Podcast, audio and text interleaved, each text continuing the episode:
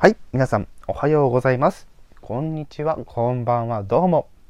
ことにゃんこと天川ことはです。さて今回も表題の件についてお話をしていきたいと思います。前回の続きとなっております。ということで、任天堂 switch の機能面についてお話をしていきたいと思っております。が、えー、最初にお話ししている通り、母体板、そして有機 EL モデル、そしてそれに相対するスイッチライト、ね。まあ、こちらの方についてはですね、スイッチライトの方は携帯、完全に携帯式、スイッチ、任天堂スイッチ母体と有機 EL モデルについては、え取り外しができますので、え持ち運びおよび、えー、まあ、テレビ、モニターとかに映すことができますっていうところですね。それでは細かいとこね、見ていきたいと思うんですが、細かいとこ見ていくって言ってもですね、あ本当にそこもざっくりですね、あまりあの詳しい話はしないです。というのもですね、任天堂さん、これまでいろんなハードを出し,、え、出してきております。基本的なこのゲームの、まあ、機能っていうのは、まず、まあ、移動できるボタンがあって、決定するボタンがあってとか、ある程度決まりがね、あるんですけども、今回この Nintendo Switch に搭載されている機能、まずコントローラーのところでですね、あの、見ていきたいと思うんですけども、まあ、従来の、えー、まあ、ゲーム機と同じようにですね、まずスタートボタン、オプションボタン、そして、えー、A、B、X、Y ボタン、そして、えー、移動キー、ね、十字キーですね。十字キーもしくは、まあ、ちょっとこうボタン式になっている十字キーもあったりしますね。ジョイコンの方特に。はい。そして2つのアナログパッド。そしてホームボタンとスクリーンショットボタン。そして背面の方には、えー、L、R、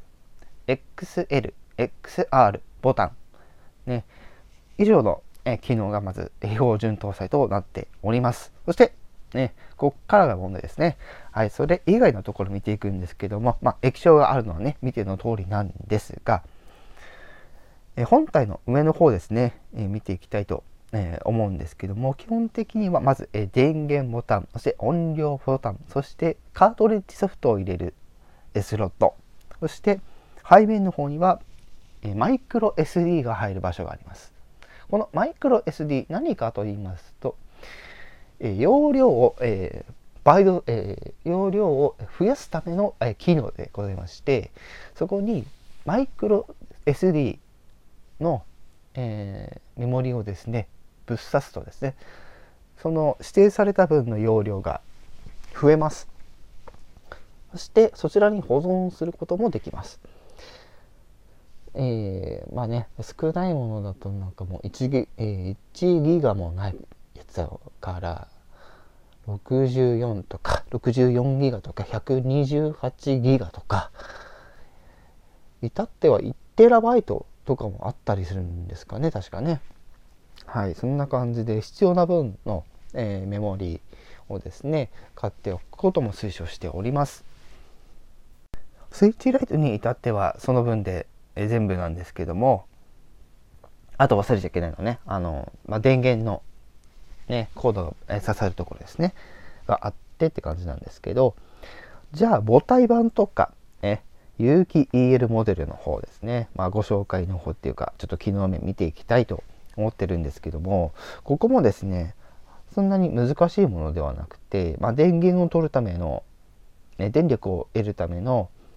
コード AC アダプター、そしてそこにつながる、まあ、ドックっていうところと、